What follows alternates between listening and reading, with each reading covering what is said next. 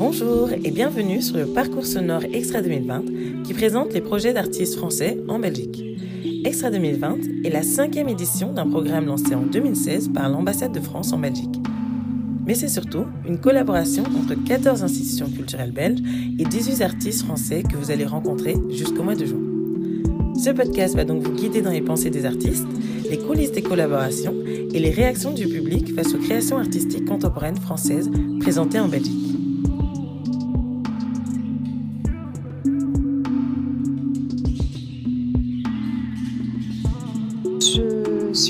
Je suis professeure au département de philosophie de l'Université Paris-Est Créteil. Euh, je suis spécialiste d'esthétique et de philosophie de l'art et mes travaux portent essentiellement sur ce domaine. Je fréquente beaucoup le Festival d'Avignon euh, toutes les années depuis, assez longtemps.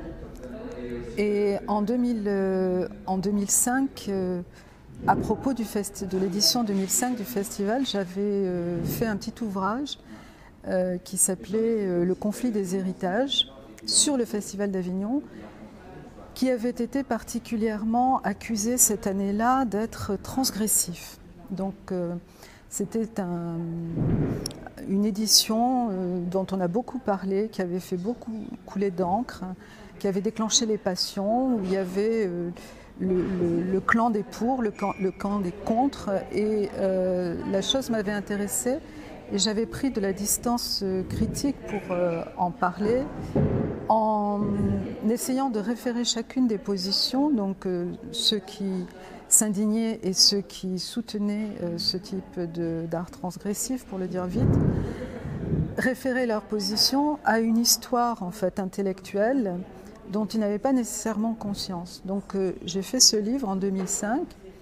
Et puis, à peu près dix ans plus tard, le festival 2017 euh, je me suis aperçue que les choses avaient considérablement changé et que euh, on était totalement sorti de l'art transgressif, que au contraire on était entré dans une forme d'art euh, extrêmement avec des préoccupations éthiques affirmées, avec des, des soucis sociétaux, un agenda sociétal très très nettement affirmé.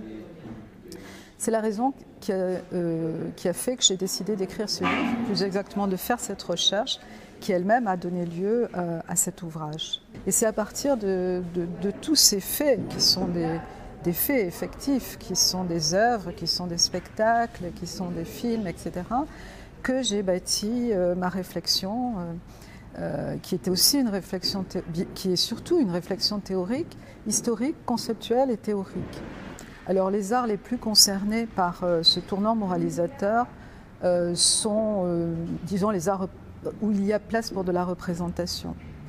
la musique purement instrumentale, on ne voit pas effectivement très bien. L'opéra, oui, mais disons le gros de mes, exemples vient de, des arts plastiques, de la littérature et du cinéma, du théâtre la séparation moderne de l'art et de la morale est finalement toute récente au regard, euh, si on prend l'histoire euh, dans la longue durée. Je veux dire que ça a commencé, c'est apparu euh, au XVIIIe siècle, l'autonomisation de l'art et plus fortement encore au XIXe, où a été affirmée l'idée que l'art n'avait rien à voir avec la morale. Mais préalablement, je veux dire, de l'Antiquité la plus ancienne jusqu'à cette période-là, que l'art ait des relations avec la morale, elle est absolument de soi, au contraire. Donc les artistes avaient, euh, enfin, je dis les artistes, le mot est d'ailleurs euh, un, tantinet euh, anachronique, hein, parce que pour parler d'artistes au Moyen Âge, vous savez que le mot n'arrive qu'à la Renaissance italienne. Mais en tout cas, les peintres, les poètes, pour être plus, plus clair, euh, se donner pour euh, mission l'amélioration de l'humanité. Il disait clairement qu'il fallait travailler au développement de la vertu, à, la régression du vice, qu'il fallait rendre les hommes meilleurs. Enfin, c'est le grand programme de la théorie humaniste de l'art. bon, donc tout ça était très très très évident. Autrement dit, il y avait une espèce de domination de l'éthique sur l'art. Donc l'ouvrage de, de 2010, Morale de l'art, établissait ça. Or, quand j'ai sorti cet ouvrage, euh, beaucoup de gens tordaient un peu le nez en me disant mais qu'est-ce que l'art a à voir avec la morale? Ça n'a ça n'a rien à voir. Si vous voulez, ils étaient pleins de cette idée d'autonomie euh, et presque assez surpris qu'on connecte ces deux mots, art et morale. Voilà. Donc en 2010, le climat intellectuel, c'était celui-là. En 2018, les choses avaient extrêmement changé. Alors, je pense que maintenant, évidemment, ça s'est fait de façon très, très progressive, parce que la grande, la grande différence, et c'est une des choses que, que j'établis dans, dans l'art sous contrôle, c'est que le tournant moralisateur de l'art contemporain n'est pas universaliste. C'est ça la différence c'est que euh, les, critiques euh, d'ordre moral euh, qu'on voit sur le devant de la scène, et Dieu sait si elles sont nombreuses aujourd'hui après l'affaire Polanski, l'affaire Woody Allen, etc., ce sont des, critiques qui sont portées par, des, par des groupes au nom du respect de ces groupes. Par exemple, la critique d'appropriation culturelle, qui consiste à, euh, euh, à refuser que tel auteur écrive, euh, je pense un cas récent, cette, cette romancière américaine blanche qui a écrit sur la traversée de la frontière mexicaine par des Mexicains. a été accusée d'appropriation culturelle parce qu'elle a écrit ce livre sur les Mexicains alors qu'elle n'était pas mexicaine. Hein, ou Kanata de Robert Lepage, qui a été euh, accusé d'appropriation culturelle parce que les personnages d'Amérindiens qu'il met en scène dans sa pièce euh, ne sont pas joués par des descendants d'Amérindiens, et ainsi de suite. Donc, euh, ce sont certaines féministes, je dis bien certaines parce que le féminisme est aujourd'hui cassé en deux, par une coupure, il y a les féministes universalistes et, les autres. Hein.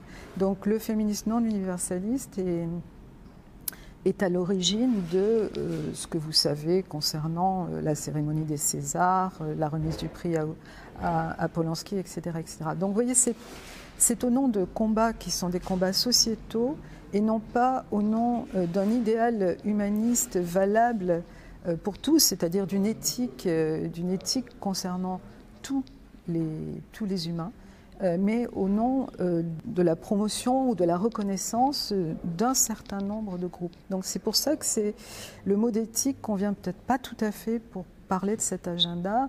Et parfois, je préfère parler d'agenda sociétal, pour, bien faire la différence entre le programme éthique universaliste de cet art classique et le type de critique dont auquel on a affaire aujourd'hui.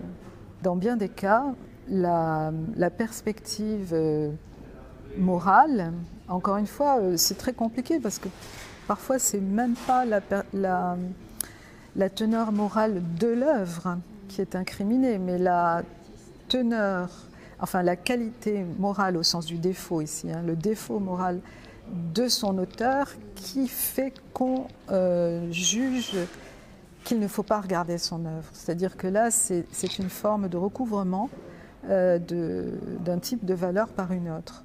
Non pas d'une mise en balance, non pas d'un examen euh, au cas par cas, euh, mais quelque chose de plus radical, un recouvrement de la valeur éthique, de la valeur artistique, par, la, par la valeur éthique, éventuellement non pas de l'œuvre, mais de l'auteur de l'œuvre.